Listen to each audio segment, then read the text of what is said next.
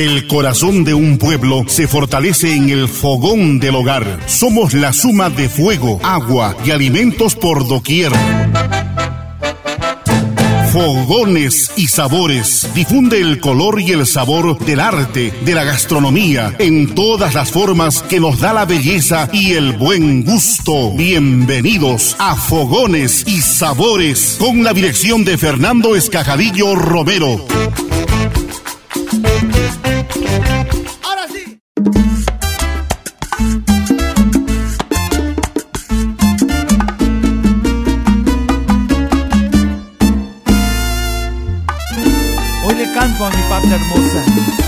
Tierra bella, Perú.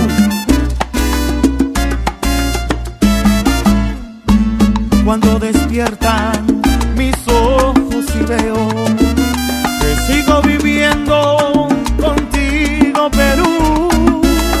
Emocionado, doy gracias al cielo por darme la vida contigo, Perú. Eres muy grande, lo seguirás siendo. Pues todos estamos contigo, Perú. Sobre mi pecho llevo tus colores y están mis amores contigo, Perú. Somos tus hijos y nos uniremos y así triunfaremos contigo, Perú.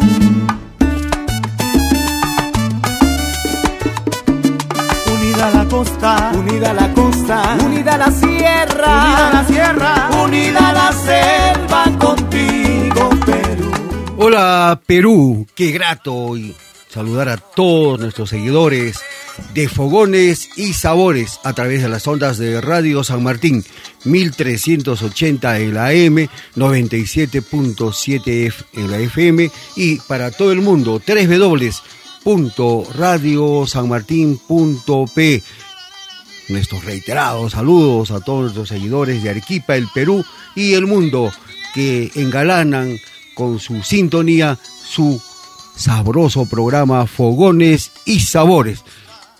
Como no estar felices, contentos siempre de seguir promoviendo, de seguir difundiendo nuestra identidad cultural gastronómica milenaria a través de las ondas de Radio San Martín de esta forma también nosotros contribuimos a esta identidad que todos los peruanos estamos orgullosos de nuestra culinaria. Somos hermanos, somos fraternos y seguimos adelante. Es Fogones y Sabores hoy con distinguidos invitados que engalanan y seguirán engalando, engalanando estas mesas de todos los peruanos por la celebración también del Día de la Cocina y la Gastronomía Peruana. El día de hoy tenemos distinguidos invitados quienes nos van a compartir deliciosas y sabrosas preparaciones para todos ustedes, distinguidos seguidores de Fogones y Sabores. El día de hoy también, como todos nuestros programas, queremos dar la bienvenida a nuestro productor general, y comentarista de Fogones y Sabores a Giancarlo Escajadillo, a quien le damos la más cordial bienvenida, Giancarlo. Hola Fernando, queridos oyentes, un nuevo encuentro con esos aromas, esas texturas y esas historias. Y septiembre es un mes especial para la cocina y la gastronomía peruana, y como cada año, este segundo domingo de septiembre se conmemora el Día de la Cocina y la Gastronomía Peruana, una fecha dedicada a celebrar la riqueza y diversidad de nuestra gastronomía. Y hemos preparado un festín, un banquete especial, espectacular, que hará gala de todo ese, de todo ese repertorio enorme de sabores auténticos y milenarios que tienen que tiene la cocina peruana. Qué complicado, ¿no, Giancarlo? conseguir y ver las coordinaciones con nuestros distinguidos invitados para la preparación de estos emblemáticos potajes peruanos que son orgullo de todos nosotros. Realmente hay platos que marcan ese hito, esa historia, que continúan, siguen dando ese prestigio a nivel no solamente nacional, sino en el extranjero. Porque hablar de estos potajes automáticamente, amigos oyentes de fogones y sabores, dicen, eso es el Perú, porque es una forma también de revalorar nuestro patrimonio gastronómico. Y con esta programación queremos rendir homenaje a esa expresión viva de la rica diversidad biológica y multiculturalidad de nuestra extraordinaria cocina y también mostrar la buena recepción que tienen todos nuestros potajes a nivel mundial. También aprovecharemos, Giancarlo y amigos oyentes de Fogones y Sabores, permítanos saludar a todos los cocineros y cocineras del Perú, quienes hacen un trabajo realmente importantísimo en sus espacios gastronómicos, en sus cocinas, para seguir preparando y deleitando a sus comensales, a todas las amas de casa que también engríen, a sus seres queridos preparando estos deliciosos potajes que nosotros compartimos con todos ustedes y con mucho cariño a los agricultores, a los pescadores de río, a todos los que intervienen en esta gran cadena de valor. Ha sido difícil hacer una selección en este amplio abanico de propuestas de nuestra gastronomía, entre ceviches, cocina criolla, nikkei, chifas, y a pesar de todo ello, hemos preparado un programa especial para que todos podamos disfrutar también de nuestra cocina. Y debemos destacar, Giancarlo y amigos oyentes de Fogones y Sabores, que este, este encuentro de culturas es muy importante, ¿no? Este encuentro que también ha generado el mestizaje, que ha generado esta identidad cultural milenaria, ha permitido que la cocina peruana es cultura e identidad de todos nosotros. Es tiempo de celebrar y queremos hacer un reconocimiento, como tú lo has comentado, a ese emprendedor peruano que en estos momentos complejos viene atravesando un momento eh, complicado eh, en el mundo de la restauración. A ese esfuerzo, a esa persistencia, a ese cariño, hoy le rendimos homenaje a través de grandes potajes, de grandes historias de nuestra cocina y gastronomía. Esta primera receta la tendremos de nuestro amigo Augusto Sánchez, que nos prepara un riquísimo ceviche. Hola Fernando y Giancarlo de Fogones y Sabores, les saluda Augusto Sánchez. Voy a darle mi plato preferido es el ceviche de pescado. Ingredientes, pescado fresco, 250 gramos, sal al gusto, culantro al gusto, agilismo al gusto, 6 limones, cebolla, choclo, camote. Preparación, pescado fresco, le echo la sal, el culantro, el ají, lo mezclo, luego le agrego el limón, lo mezclo, le agrego la cebolla y lo sirvo. Choclo y camote de guarnición. Muchas gracias, me, se despide su amigo Augusto Sánchez. Nuestro reconocimiento y agradecimiento a nuestro amigo Augusto Sánchez desde su espacio gastronómico, un referente de los pescados y mariscos, mi barrunto por compartir con todos los amigos oyentes de Fogones y Sabores la preparación del ceviche de pescado. Como lo ha comentado, un pescado muy fresquísimo, el limón en su punto, la cebolla crujiente, el picante exacto que le da ese agilimo y sobre todo destaca que siempre debemos utilizar este pescado muy fresco de la mano como acompañamiento, la canchita, el mote y el camotito. Esta combinación de sabores y texturas es la perfecta combinación para la presentación de un delicioso ceviche, que es nuestro plato bandera por excelencia y el más reconocido en todo el mundo. Y junio es especial para los peruanos y peruanas, y esto se debe a que el 28 de este mes, de junio, se festeja el Día Nacional del Ceviche, nuestro plato bandera. Y la existencia del ceviche tiene muchos siglos de historia y según investigaciones se habría originado hace más de 2000 años en la civilización Tayán, que surgió y se desarrolló en la, en la actual región de Piura, otra importante cultura como la mochica preparaba también este plato a base de pescado fresco, marinado con frutos agrios como el jugo fermentado de tumbo y maracuyá.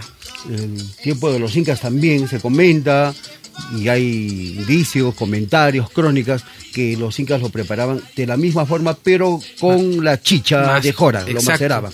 El pescado era macerado con chicha y esta bebida considerada sagrada y en el que se obtenía de la fermentación del maíz junto con otros vegetales oriundos. Qué importante este encuentro, ¿no? El conocimiento de, la preservación, del mantenimiento y la calidad del pescado fresco, en este caso de la cultura mochica, que por algo siempre, siempre comentan que el ceviche es norteño, pero esa influencia creo que ha quedado y ha dejado esta cultura para la para la preparación de este delicioso plato bandera que es el ceviche. Y con la presencia hispánica se añadieron dos ingredientes de la costumbre culinaria mediterránea también, con la naranja agria y la cebolla. Las mujeres moriscas que llegaron a los, con los conquistadores reunieron el jugo de naranjas agrias, el ají, el pescado y algas locales, con lo cual el ceviche derivó a un nuevo plato llamado cibeche que en lengua árabe significa comida ácida o cítrica. Y a mediados ya del siglo XX apareció en Lima una nueva forma de hacer el ceviche, cambiando la naranja agria por el limón sutil, procedente del norte peruano, especialmente el cultivado en la localidad peruana de Tambo Grande, y se produjo con el tiempo también este marinado o cocción con este cítrico y al plato se le agregaron completamente otros complementos importantes como el camote, el choclo, la cebolla, la lechuga y el culantro picado, el yuyo o alga marina, con los cuales el ceviche también adoptó una identidad muy propia que lo distingue como potaje auténticamente peruano.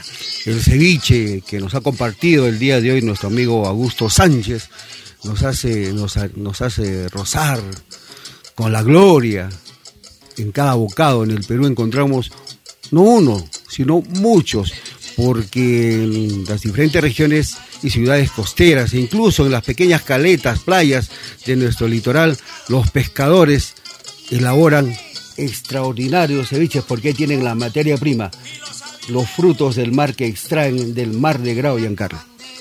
Y comentando un poco ya de un aspecto cultural, eh, nuestra canción, nuestro primer himno, La Chicha, también compuesto y escrito por José Bernardo Alcedo y José Lateo Rugarte, autores también del himno nacional del país, hacían mención a este ceviche, junto a otros platos como la guatia, y, se excitaban también y también invitaban a beber esta riquísima chicha.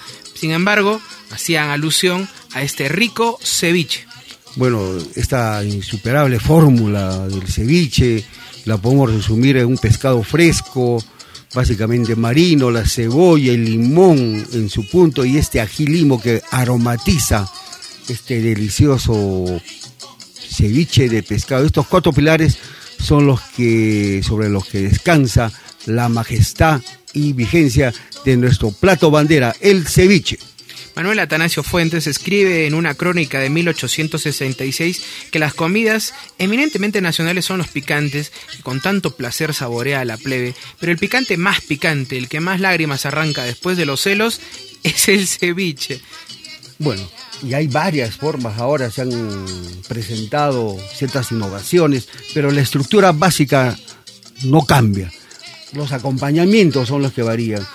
Ahora también el famoso ceviche carretillero que va acompañado de, alguna fritura, en este caso un chicharrón de pescado o un chicharrón de calamar, pero siempre presente nuestro plato bandera, el ceviche.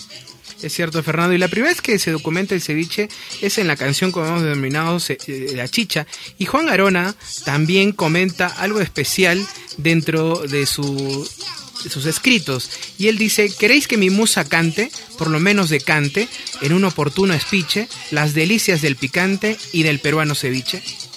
Es importante lo que destacas, Giancarlo, para seguir difundiendo y promoviendo estos saberes, estos sabores que tiene y engalana la mesa peruana. El día de hoy este delicioso ceviche de pescado para todos ustedes, amigos oyentes de Fogones y Sabores. Nuestra cocina es la expresión de los productos de nuestras regiones, la costa, la sierra y la Amazonía, presentes en Fogones y Sabores. Y una, una curiosidad también es muchas veces nos han preguntado de cómo se escribe ceviche. Juan de Arona, en su diccionario de peronismo de 1883, incluye también una mención eh, al ceviche y llama la atención que en esos años ceviche se escribía con S y que eran usuales las variantes con V y con B. importante también mencionarlo. sí, puede ser con. Bueno, como lo escriba Giancarlo, lo importante que expresa el sentimiento de estos frutos del mar de la mano con los productos del campo y esa técnica que es muy importante en la elaboración, porque se, ha mantenido en el tiempo a raíz de estos encuentros culturales que hemos tenido en la época de la cultura mochica, la época precolombina, después la época inca, que también han mantenido con los mismos insumos, la técnica también de la maceración, posteriormente este encuentro de los productos traídos por los españoles, eh, ya en la época de la conquista, con la presencia de las cebollas, los limones, todo esto ha engrandecido y cómo en el tiempo se ha mantenido esta deliciosa preparación hasta convertirse en el plato más emblemático que identifica a todos los peruanos. Como hemos dicho, su día especial es el 28 de junio, pero en septiembre de 2009, el diario británico The Guardian elaboró una lista de las 50 mejores cosas para comer en el mundo y dónde comerlas, entre las que se encontraba el ceviche peruano elaborado por el reconocido chef Javier Wong.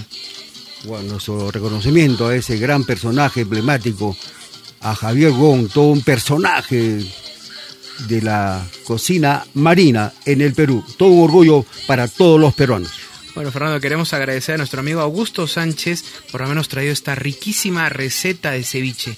Ahora hacemos otro viaje espectacular, también por un plato que ha sido influenciado también por la cultura asiática y que es también el preferido de muchos peruanos. Esta vez de la voz de nuestro amigo José del Castillo vamos a conocer la receta y preparación de un riquísimo lomo saltado. Hola Fernando y Giancarlo de Fogones y Sabores, por aquí su amigo José del Castillo de Isolina y de la Red para contarles cómo es que hago yo mi lomo saltado. Primero, importantísimo la carne, ¿no? Caso carne de lomo, que cortaremos en bastones, dependiendo del gusto, pueden ser más gruesos o más delgados. Lo vamos a sazonar con sal, pimienta, orégano, ajo molido, mezclamos bien, reservamos en una sartén o en un wok, ponemos aceite caliente y una vez que está muy caliente tiramos la carne con todo su, su marinada.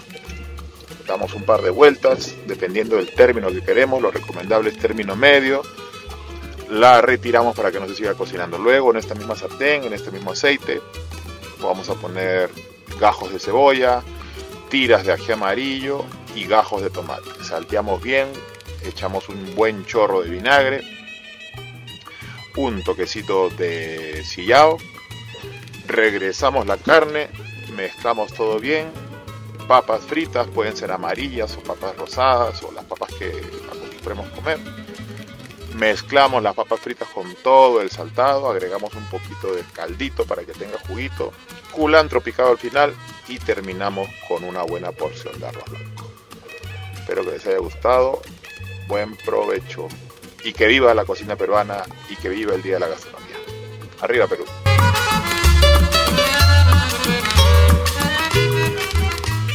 Es Fogones y Sabores a través de las ondas de Radio San Martín 1380 en la M, 97.7 en la FM y para todo el mundo www.radiosanmartin.pe. Agradecemos a nuestro amigo, al embajador de la cocina peruana, a José del Castillo, que nos ha compartido este delicioso lomo saltado, potaje típico y tradicional de la gastronomía peruana, anteriormente también conocido como lomo de vaca o lomito saltado, Giancarlo y amigos oyentes de Fogones y Sabores. También se le llamaba lomito a la chorrillana y este plato surge de la influencia de los chinos cantoneses y contiene esa sazón y esa mezcla de la cocina criolla peruana con aquella oriental y es lo que ha comentado también nuestro amigo José.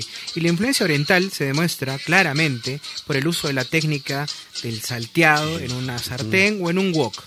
Qué importante lo que ha comentado en la preparación bastante simple, sencilla, práctica de nuestro amigo José del Castillo, eh, desde su espacio gastronómico, desde la red y Isolina en el distrito de Barranco, espacios referentes de la cocina peruana, el corte de, la red de la parte del lomo o la ñuta que también algunos utilizan para la preparación de este rico lomo saltado, la presencia de la cebolla y el tomate como ingredientes principales, posteriormente también tener vinagre, sillao para darle el toque final y para corregir el sabor ya la pimienta y la sal. Indudablemente todos estos ingredientes son fundamentales, acompañados de un arroz blanco y sus papas fritas.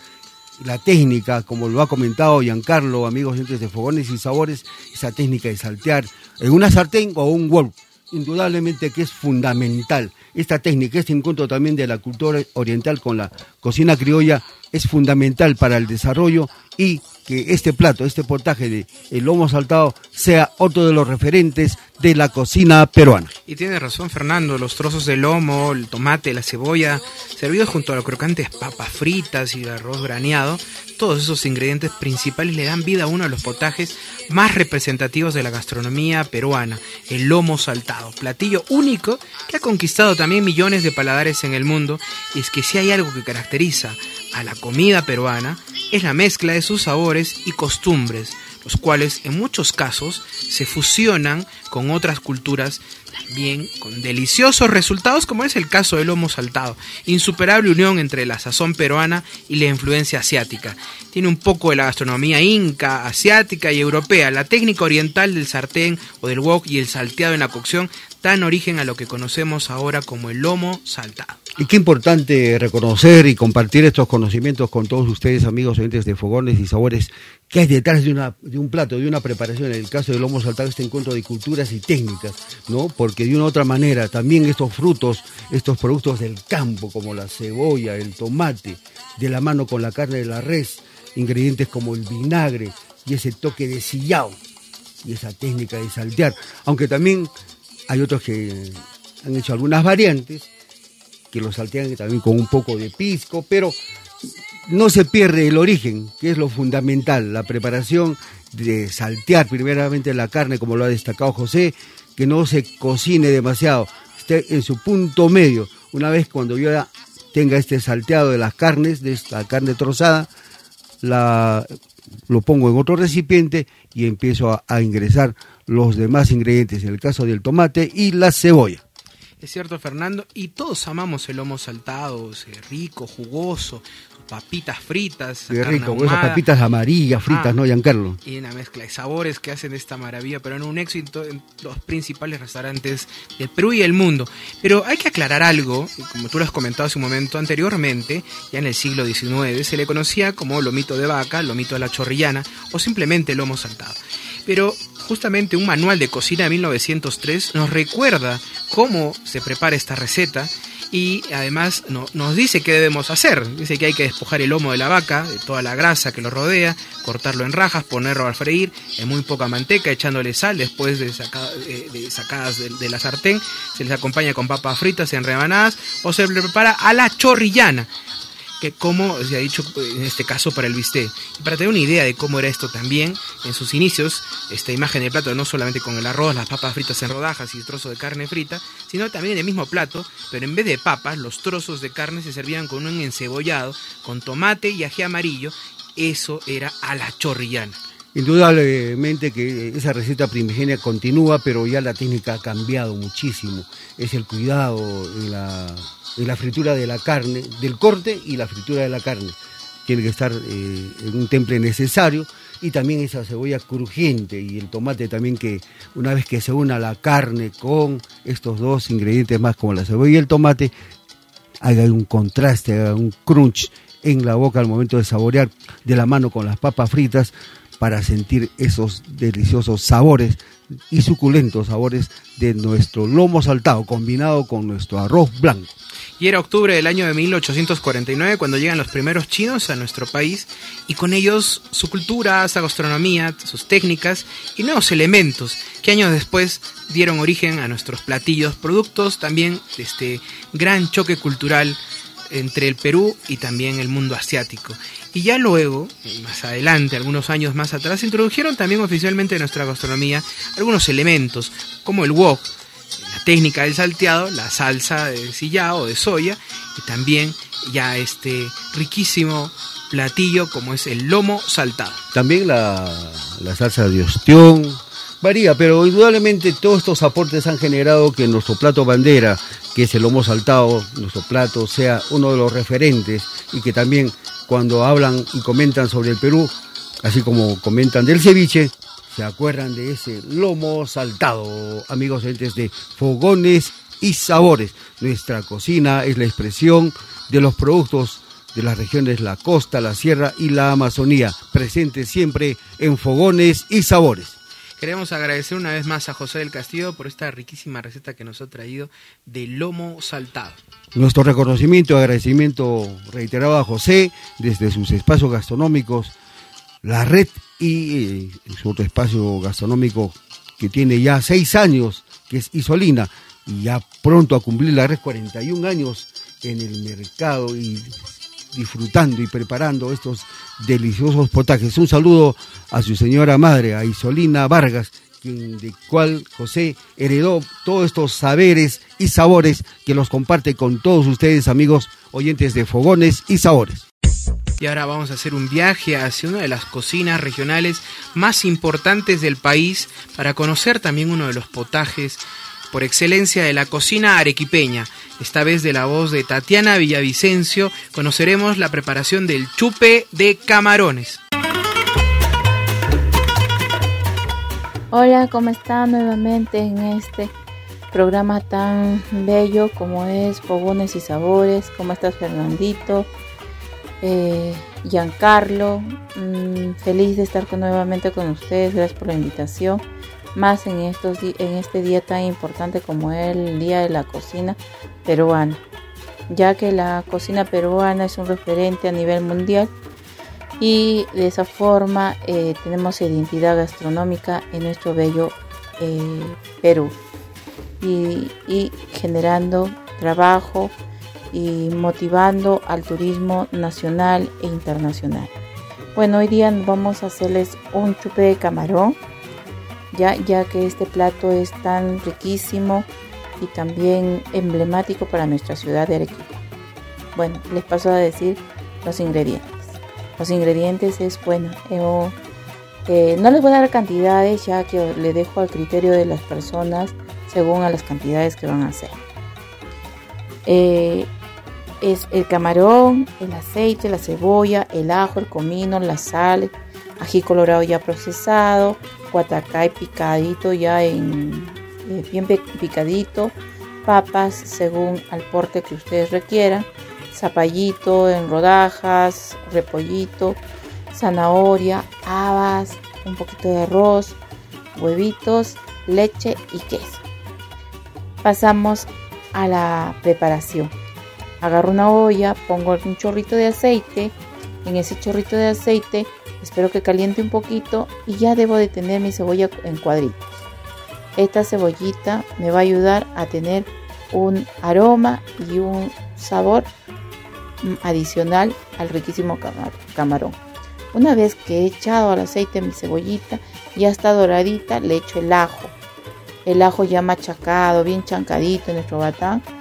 Y ahí y espero que dore y dore. Cuando ya está doradito, echo el comino, la pimienta, la sal, el ají colorado y de ahí ya le echo también el ají colorado. El ají colorado ya está molido, ¿no? Ya está hecho una pasta.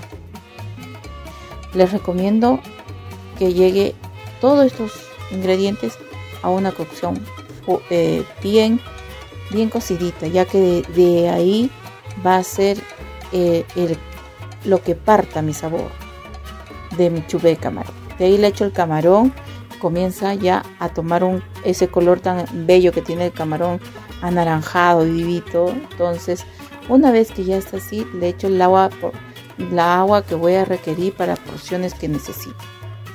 Una vez que ya tengo mi camarón dentro, le echo el guatacay, ¿ya? Y comienza a hervir, hervir mi camarón, unos 10 minutos. Lo retiro mi camarón y procedo a echarle la papa, ya lo dejo cocer unos 10 minutos y posteriormente ya le he hecho el zapallo, el repollo, la zanahoria, las habas.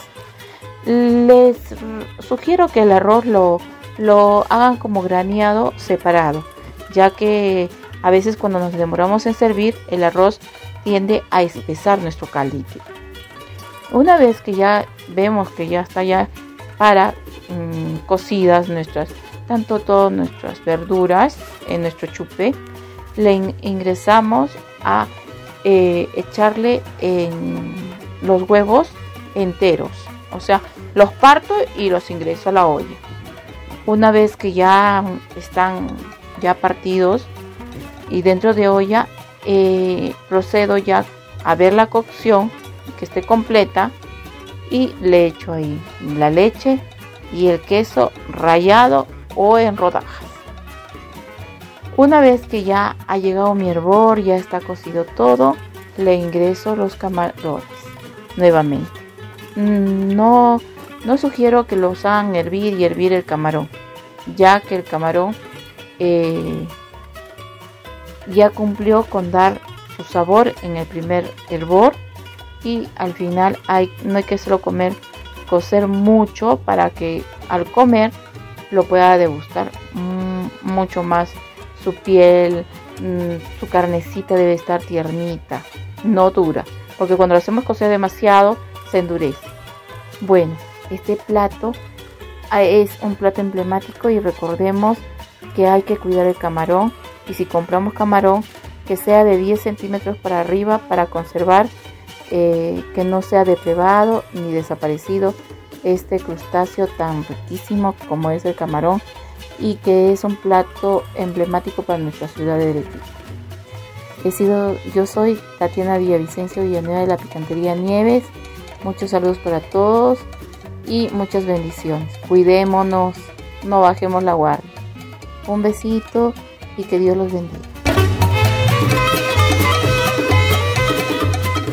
La cocina nos une, nos integra, es orgullo de todos los peruanos, es fogones y sabores a través de las ondas de Radio San Martín 1380 en la M, 97.7 en la FM y para todo el mundo www.radiosanmartin.p. Agradecemos a nuestra amiga, a la reconocida picantera arequipeña Tatiana Villavicencio Villanueva, desde la picantería La Nieves en el distrito de Hunter, nos ha compartido el chupe de camarones, potaje tradicional de la culinaria arequipeña. Nosotros felices y contentos. Que viva la cocina y la gastronomía peruana. Y para iniciar y para seguir en realidad esta festividad de la cocina y gastronomía peruana y también rendir un tributo a la diversidad biológica y cultural del país y lo que significan las picanterías para el país, hoy día hemos tratado de presentar este riquísimo chupe de camarones, haciendo también un, un, viaje a esos ríos y esos valles del sur del Perú y de la voz de nuestra amiga Tatiana hemos conocido esta receta riquísima y es sin duda uno de los platos más populares de la gastronomía arequipeña, cuyo espíritu se concentra en el empleo de este crustáceo de río, que se puede encontrar principalmente en el sur del país, macerado en un fondo de pescado y acompañado de papa, saba, zapallo, choclo, guatacay, entre otros agregados que hacen único este potaje. Y cada segundo domingo de julio, desde el 2013, se celebra en Arequipa el Día del Chupe de Camarones importante destacar esas fechas, la importancia de esta especie de río, el camarón, un producto, una especie muy apreciada por la culinaria arequipeña, porque no solamente es el chupe de camarones, sino también hay otras preparaciones, pero el día de hoy agradecer a Tatiana Villavicencio por compartir y recordar con todos los amigos gentes de Fogones y Sabores la preparación del chupe de, camarones, donde destaca Giancarlo, amigos gentes de Fogones y Sabores, estos tiempos, estos procesos que tiene que tener la elaboración de este delicioso chupe de camarones. Primeramente es el aderezo, fundamental, esa base fundamental del aderezo, ese ají pan, que es ají rojito, elaborado ya en pasta, con la cebolla en cuadraditos, el ajo machacado, que tienen que tomar su punto necesario de la mano con el aceite, una vez que ya están en el punto, y esa cocción lenta que va tomando ese aderezo, incorporar estos deliciosos camarones. Como ella destaca también, y, y es importante resaltarlo, amigos oyentes de fogones y sabores, a la preservación de la especie hay que consumir y comprar el camarón que supere los 7 centímetros para arriba. Si es de 10, mucho mejor. Y el camarón de río es un crustáceo presente en las mesas desde la época prehispánica, como fue parte de la dieta de los antiguos pobladores de Caral hace ya más de 5.000 años. Y se pescaban en los ríos de Rimas, Lurín y Cañete, en las colinas de Amancaes, en las cuencas de Piura y Tumbes y en las cochas de la Amazonía. Sin embargo, es la variedad que vive en Majes, Ocoña y Río Grande la que ha dado identidad a la cocina arequipeña los camarones fueron un alimento sagrado en el Perú prehispánico y se les denominaba yucra en quechua cuando estaba fresco y amuca en aymara cuando estaba seco. Existen también muchas especies de camarón y se caracterizan en cada zona de donde son originarios. A diferencia de todos, el camarón de Majes es insustituible y eso ha quedado demostrado en diversas investigaciones. Lo importante que, como lo has destacado, hay en varios valles de la, de la región Arequipa, Majes, Ocoña, el Valle de Tambo, Cocachacra, pero el, más requerido, el, más solicitado es el del Valle de Majes. Donde realmente hay todo un gran caudal de río Majes que hace que esta especie sea bastante abundante y la, y la pesca también, que es importante cuidarla para cuidar la especie y que esta especie siga en el tiempo, ¿no, Giancarlo? Es cierto, Fernando. Y queridos oyentes, el origen de los chupes o chupis se remonta a la época precerámica, en la que las civilizaciones costeras elaboraban sopas espesas o mates en calabazas. A estas se les agregaban agua, alimentos y piedras calientes en las calas, que en su posterior, para su posterior también cocción. Con el arribo ya de los españoles, poco a poco se fueron agregando otros ingredientes como la leche, el queso y algunas especias. En este plato habría que reconocer la relevancia de la agricultura y la acuicultura para su construcción, ya que desde sus orígenes hasta el día de hoy ha venido una constante evolución al adquirir nuevos insumos que hacen de su historia y características algo mágico. Qué importante lo que destaca es este encuentro, este mestizaje de este potaje, de este chupi, que lo hace muy importante y lo destaca la culinaria arequipeña, este encuentro de productos del campo como el zapallo, las papas, el repollo que destaca nuestra amiga Tatiana. Y lo importante, Giancarlo, como ella ha destacado y que muchas mamás, muchas madres de familia preparan este delicioso chupe, es saber en qué momento voy incorporando ingrediente tras ingrediente y para espesar esto, la incorporación de los huevos, la leche y el queso. Es cierto, Fernando, y el historiador arequipeño Juan Guillermo Carpio complementó lo dicho al afirmar que el sabor característico de este plato emblemático es producto del sincretismo gastronómico nacido en la época de la conquista, él decía que es la unión entre la población andina que habitaba la región y la cultura occidental que trajeron consigo los españoles, refiriéndose también a la leche y el queso que equilibran el sabor del ají, los tubérculos y las plantas aromáticas como el huatacay. Fundamental, Giancarlo, el huacatay, ¿ah? En Condesuyos, una de las ocho provincias de Arequipa, cada 29 de noviembre se celebra el Día del Pescador Camaronero, en estas fechas asociadas a los equinoccios solares se baila la danza del camarón, donde los pobladores hacen coreografías que representan el singular movimiento de este crustáceo. No se olviden, amigos, gentes de Fogones y Sabores, lo que ha destacado Tatiana Villavicencio de la Picantería La Nieves al compartir la preparación del chupe de camarones, que hay que tener cuidado cuando uno incorpora el otro ingrediente fundamental que es eh, del chupe, que es el arroz. es preferible incorporarlo ya el arroz graneado para que este chupe no se espese y tenga la textura y el sabor delicioso al cual estamos acostumbrados todos los que saboreamos este delicioso chupe de camarones. Y agradecemos a Tatiana Villavicencio que nos ha llevado por un viaje, por esta historia del chupe de camarones, nos ha llevado a la época prehispánica, donde los antiguos pobladores de Caral utilizaban artefactos hechos de soga como trampas para atrapar camarones para la dieta regular. Luego, ya en la época virreinal, se preparaban innumerables platos hechos con base en los camarones, los cuales eran degustados en fastosas comilonas que se organizaban para los virreyes y la alta sociedad. Y finalmente, hemos conocido los ingredientes y elaboración de lo que conocemos hoy como el riquísimo chupe de camarones. Gracias, Tatiana. Bueno, Giancarlo, también antes de olvidarnos, creo que hay que seguir comentando ese detalle, no hay que olvidarse de cuidar los ríos, porque es importante para que esta especie de río se siga multiplicando y no falte, no escasee, y seguir saboreando estos deliciosos camarones y que las futuras generaciones puedan apreciar también este delicioso camarón. También las empresas mineras, estos relaves, también pedirles que haya un mayor control del Estado en, la, en el cuidado y todos estos derrames que a veces alteran el ecosistema de los ríos, lo mismo que también a nuestros agricultores que a veces abusan de los pesticidas que también llegan a los ríos, Giancarlo. Tomo lo dicho, Fernando, como un llamado de alerta sobre la necesidad de proteger el recurso de la pesca indiscriminada, también para conservar la memoria de nuestros antepasados. Y hay que recordar que el Perú es un cocinero sentado en una olla de chupe de camarones, en palabras del gran Raúl Vargas, parafraseando a Raimondi. Es fogones y sabores a través de las ondas de Radio San Martín. Y ahora ha llegado el momento de nuestro último viaje en el programa, esta vez nos iremos al mundo de los dulces y de la voz de nuestra amiga Diana Luque Díaz conoceremos la receta y preparación de las riquísimas chocotejas.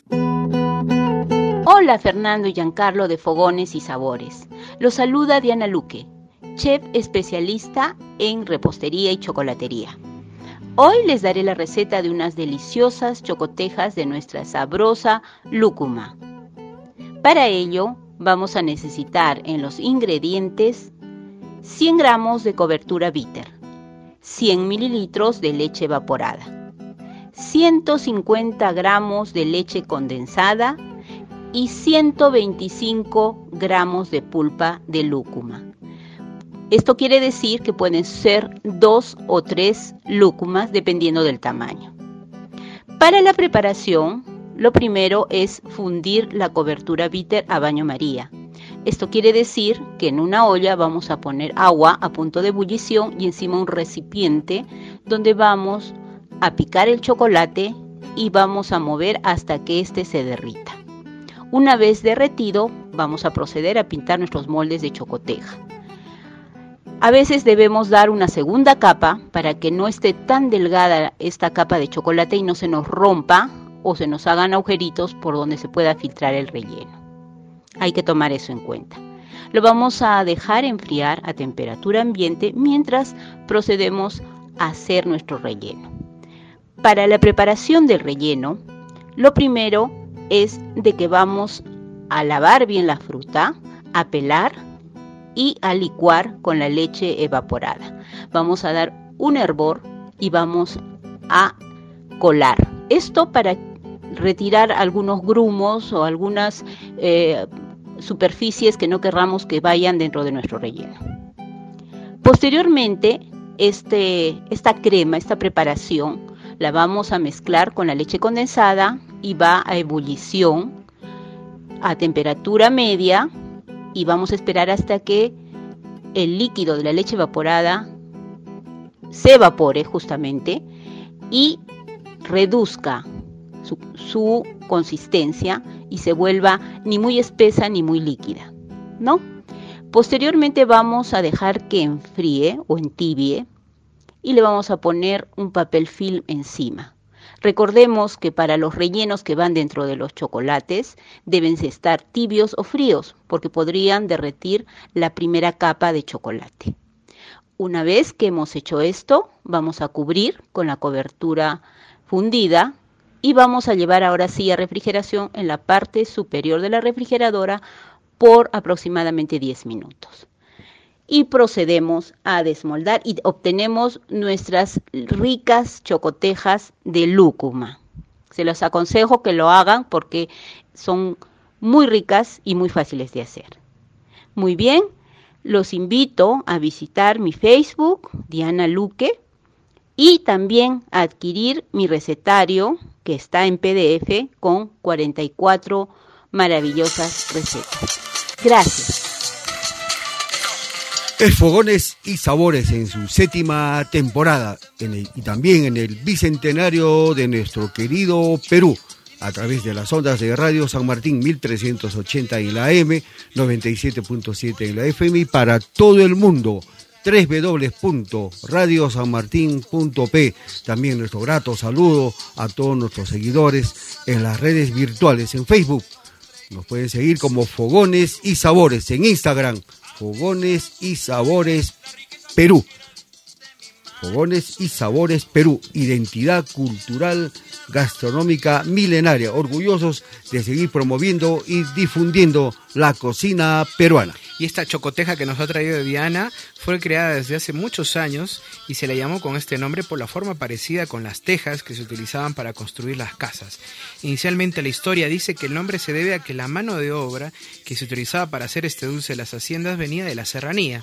Entonces, al ver el parecido de dicho dulce con el tejado de sus casas, se colocaron como denominación Tejas. Luego este término pasó a los hacendados que decidieron llamar a dichos dulces chocotejas. Queremos agradecer a nuestra amiga Diana Luque Díaz por compartir con todos ustedes, amigos oyentes de Fogones y Sabores, esta deliciosa preparación de las chocotejas rellenas de lúcuma. ¿Es lúcuma o lúcuma, Giancarlo? Bueno, definitivamente ahí hay que aclarar algo. Eh, la lúcuma es una fruta nativa de los Andes y es ahí donde se encuentran también las evidencias más tempranas de su consumo y domesticación. Esa suave capa amarilla de esa fruta comúnmente se come fresca y tiene un agradable sabor Y revisando también algunos apuntes históricos, la lúcuma es una de esas frutas que los europeos conocieron al llegar a los Andes. Según el padre cronista jesuita Bernabé Cobo. Nuevamente, ¿no? El cronista, investigador Bernabé Cobo presente con estos importantes aportes que vas a compartir el día de hoy con todos los amigos oyentes de Fogones y Sabores. Lugma era la manera en que los naturales llamaban a este fruto. Posteriormente, en su pronunciación continua, los españoles le añadieron, le añadieron la U, dándoles así su denominación actual de lúcuma al parecer no solo el contenido amarillo de la lúcuma era el aprovechado por los antiguos andinos, sino también esta cáscara dura de la semilla era retirada para comer el núcleo tras asarlo, aunque su sabor llegaba a ser un poco desabrido. Hay precedentes este, cerámicos. Sí, en la, cueva, en la cueva de Guitarrero justamente se, se, demuestra y se puede demostrar fácilmente que la existencia de este producto ancestral que es la LUM. Y como comentábamos, la cueva de Guitarrero, localizada en el callejón de Guaylas, en la Sierra de Ancas, se tiene las evidencias más tempranas de este consumo de lúcuma y en tiempos en que los cazadores y recolectores eh, eh, eh, tenían una importante labor. La antigua, la antigua gente que ocupó también Guitarrero entre los 8500 a.C. recolectaba, entre otras especies silvestres, esta riquísima lúcuma que ha utilizado nuestra amiga eh, Diana al hacer esta riquísima chocoteja. De la mano con otro producto también emblemático, producto de exportación, que es este chocolate, el cacao, Giancarlo, de la mano también con esa técnica de su elaboración y darle ese valor agregado a la luzma de la mano con el cacao, Giancarlo. Es cierto, y después de un tiempo ya comentábamos, exactamente después de 1974, aparecieron oficialmente las chocotejas, que son como estas tejas, pero bañadas con chocolate, creación de la iqueña también Elena Soler de Panizo, a quien se le eh, atribuye justamente la creación de estas chocotejas. También a la familia Buendía, que tenemos el honor de conocer en bastantes ferias gastronómicas. Un saludo hasta la región Ica. Es cierto, inicialmente Ducho Dulce nació en el departamento de Ico, situado ya a unos 300 kilómetros al sur de Lima, y que hoy justamente es lugar donde se fabrica de manera casera este rico dulce. Hay que destacar, amigos, gentes de Fogones y Sabores, que el día de hoy nuestra amiga Diana Luque Díaz es una chef especialista en repostería y chocolatería. Ella también realiza cursos virtuales y a la fecha también está ofreciendo y brindando a todos sus seguidoras un recetario en PDF donde ha rescatado 44 recetas que están a disposición. Solamente visiten sus redes sociales y la encontrarán como Diana Luque Díaz y gentilmente ella les va a proporcionar previa coordinación con ustedes no solamente las chocotejas rellenas con lúcuma, sino otras preparaciones más para que ustedes puedan elaborar en sus hogares. Bueno, riquísimas las chocotejas que nos ha traído Diana y han servido como parte de esta celebración por el Día de la Cocina y la Gastronomía Peruana que fue determinado por el Congreso de la República el 6 de octubre del 2010 y contó con el aval del Ministerio de Comercio Exterior y la Sociedad Peruana de Gastronomía APEGA. Debemos destacar que también un referente, una gran fortaleza para declarar y reconocer la, cocina peruana pues, es este gran evento, esta feria latinoamericana más importante del Perú, que fue Mistura y del cual Fogones y Sabores es parte integrante. Es cierto, Fernando. Y tú también has comentado algo importante, esto del cacao. Y definitivamente nosotros también tenemos que sentirnos orgullosos justamente de ser grandes productores del cacao. Y el cacao es originario de las zonas eh, regionales tropicales de América. Y evidencias históricas también señalan que fueron las culturas mesoamericanas, pero también hay investigaciones recientes que detallan que en, justamente los primeros orígenes no, no solo nacieron en Mesoamérica, sino también estarían en la Amazonía peruana. Hay que destacar que las regiones donde hay una alta producción y calidad del cacao son San Martín, Amazonas, Piura, Ayacucho, Junín. Y importante esa biodiversidad, el ecosistema que tienen estas regiones para que florezca y se pueda producir y cultivar el cacao con calidad de exportación. Y tenemos bastantes este, que destacar eh, las variedades, ¿no? El criollo, el trinitario, y este forastero amazónico. Estas tres variedades son las que se dan en estas regiones. Es cierto, Fernando. Y estas chocotejas siempre tienen la misma forma, pueden variar un poco el tamaño, pero siempre van con esta cobertura de chocolate acompañada de muchos, muchos rellenos. Y la historia de este postre ancestral originalmente estaba hecho a base de limón, higo, naranja y toronja, cocidos en agua y azúcar, rellenos con manjar blanco, esta especie de dulce de leche y pecanas, recubiertos con un baño muy delicado de azúcar y agua. Y la presentación tradicional es en un papel blanco enrollado en los extremos cortados con algunos flecos. Las chocotejas son conocidas en diferentes partes del país y en el mundo entero. Y nadie, seguramente nadie, se resistiría a esta riquísima tentación dulce. Bueno, ¿quién se va a resistir a esa preparación de las chocotejas rellenas con lúcuma que nos ha compartido el día de hoy nuestra amiga Diana Luque Díaz, chef especialista en repostería y chocolatería en fogones y sabores el día de hoy?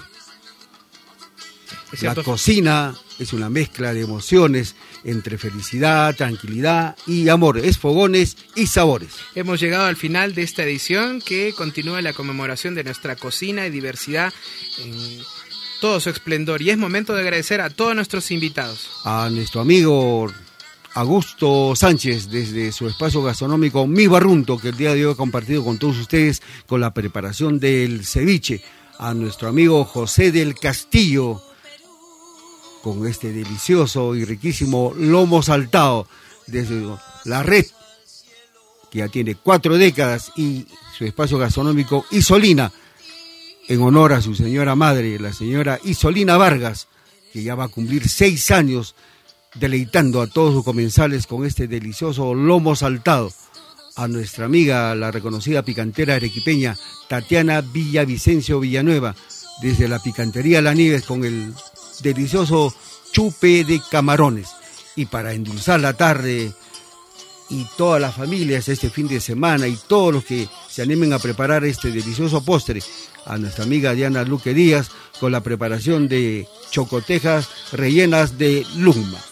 Desde Fogones y Sabores ratificamos nuevamente nuestro compromiso de preservar el valor cultural, artístico, histórico y social de la cocina peruana, con el fin de fortalecer la identidad cultural y ligarla para siempre a la memoria colectiva, a las tradiciones y a las costumbres. Que viva la cocina y la gastronomía peruana. Nosotros nos despedimos hasta nuestra próxima edición. No sin antes decirles, es Fogones y Sabores con identidad cultural gastronómica milenaria. Buen provecho, bendiciones a todos. Eres muy grande y lo seguirás siendo todos estamos contigo, Perú. Sobre mi pecho llevo tus colores y están mis amores contigo, Perú.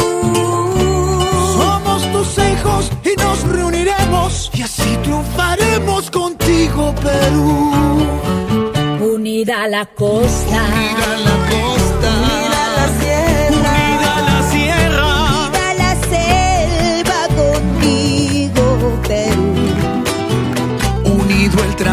unido